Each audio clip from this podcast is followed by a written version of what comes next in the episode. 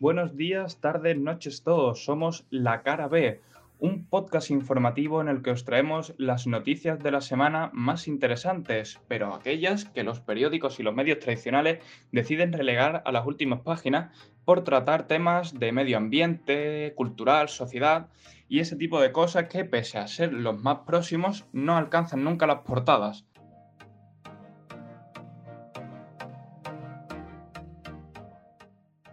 Como sabéis, dos sucesos informativos han copado los medios de comunicación esta semana. El primero de ellos ha sido el asalto al Capitolio en los Estados Unidos, que han desembocado estos días en el segundo impeachment a Donald Trump, que se convierte en el primer presidente en enfrentarse dos veces a este proceso. El resultado de este proceso es que Donald Trump no podría volver a presentarse a las elecciones en los Estados Unidos, y además la paga vitalicia que tiene por haber ostentado este cargo sería eliminada por completo. El problema es que posiblemente no conozcamos el resultado hasta que Joe Biden haya jurado el cargo como presidente de Estados Unidos, por lo que, según los expertos, no habría ningún cambio inmediato.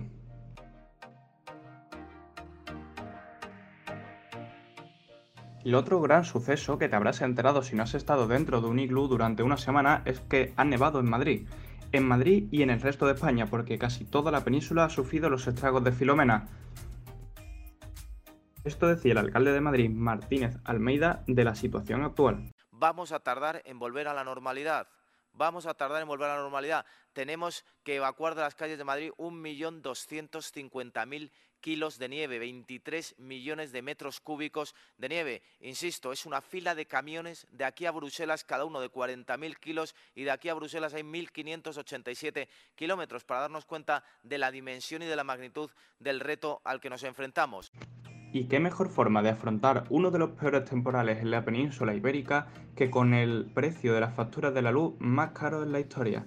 Así reaccionaba Rubén Sánchez, portavoz de Facua si tuviéramos otra política energética, si tuviéramos una política energética más cercana, más parecida a lo que se nos prometió cuando eh, se firmó el acuerdo de gobierno, el documento programático PSOE Unidas Podemos, si se hubiera cumplido todo ello, hoy no estaría subiendo tanto la luz. Sin duda estaría subiendo, no lo ponemos en duda, pero creemos que el incremento que se está dando en estos días podría perfectamente haber sido modulado de forma importante. En el periódico El Mundo, faltar al trabajo por la nieve, así nos lo explica Pablo Ramos. Faltar al trabajo por la nieve.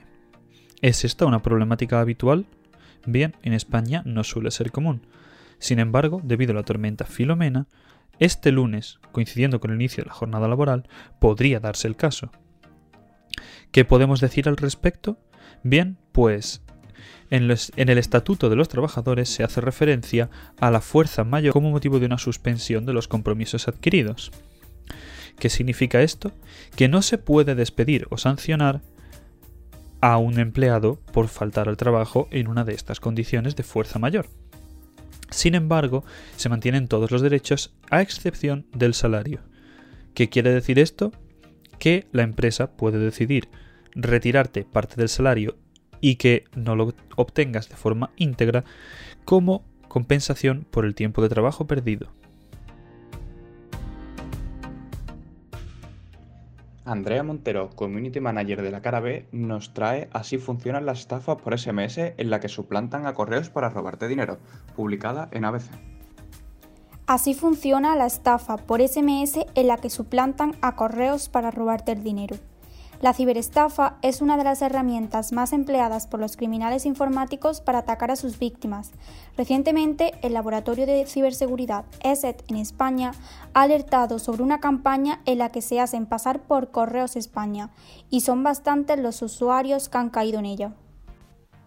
Esta campaña utiliza mensajes SMS suplantando la identidad de correos e indicando a sus receptores que tienen un envío de camino a casa proporcionando además un enlace sobre el que pulsar. Con el aumento de los pedidos online desde hace meses debido a la crisis sanitaria, no es extraño que muchos de los que reciben este mensaje realmente estén esperando un paquete. De ahí el éxito que está teniendo esta campaña. Como en tantos otros casos similares, el enlace proporcionado redirige a una página maliciosa, preparada por los delincuentes que simula ser una web oficial perteneciente a correos usando incluso su logotipo. En esta web se nos muestra un supuesto número de envío y se nos invita a descargar una app para realizar el seguimiento. Para evitar que una amenaza de este tipo pueda robarnos el dinero que tenemos en nuestra cuenta bancaria, debemos evitar instalar aplicaciones desde orígenes desconocidos, por mucho que se hagan pasar por una aplicación legítima, a menos que se trate de una fuente de auténtica confianza.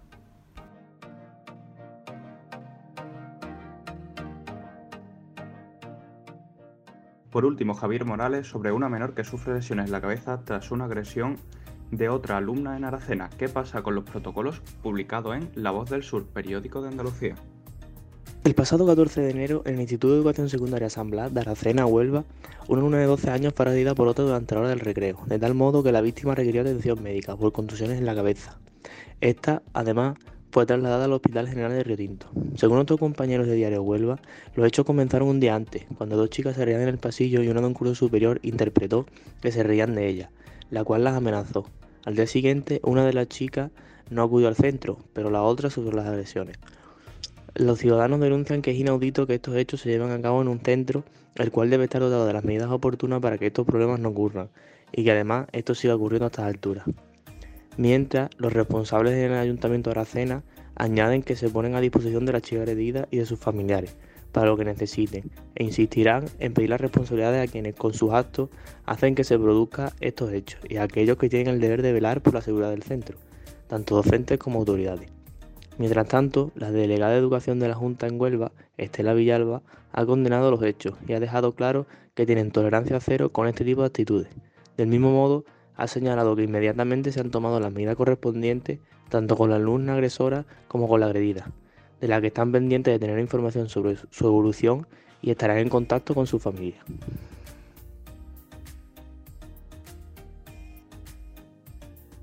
Y por último, vuelve Pablo Ramos para la sección sobre series.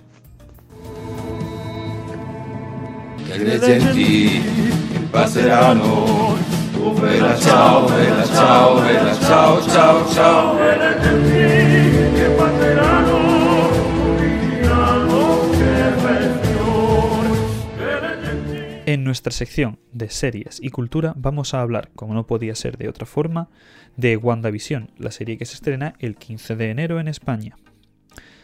Todos podemos verla en Disney Plus, con un estreno semanal de episodio.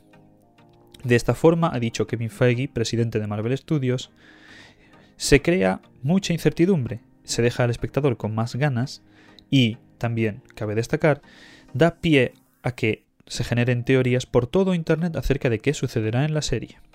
La ficción está protagonizada por Elizabeth Olsen como Bruja Escarlata y Paul Bettany como Visión, dos personajes muy queridos en el universo cinematográfico Marvel y que, por fin, tienen su proyecto en solitario. En otro orden de cosas, tendremos dos series más en Disney Plus pertenecientes al UCM en 2021. Falcon and the Winter Soldier en marzo, que sigue las andanzas de Falcon como nuevo Capitán América, y Loki en mayo.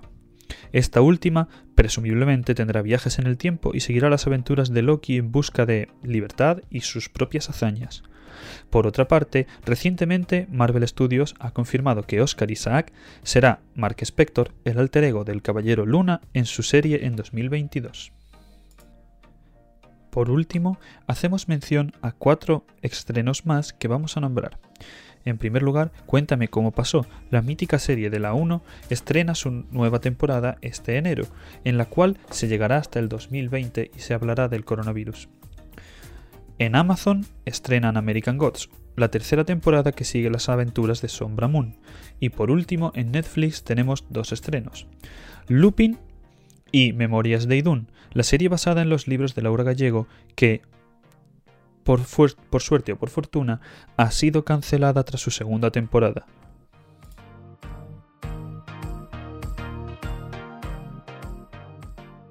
Y para despedirnos, recordaros que La Cara B es un proyecto de alumnos de la Universidad de Sevilla en el que os intentamos ofrecer noticias de actualidad con una visión social cultural, educativa y de medio ambiente, esperamos para los próximos programas poder ofreceros un espacio de debate con expertos y gente que quiera participar a través de las redes sociales y los canales que habilitemos y os esperamos en el siguiente episodio.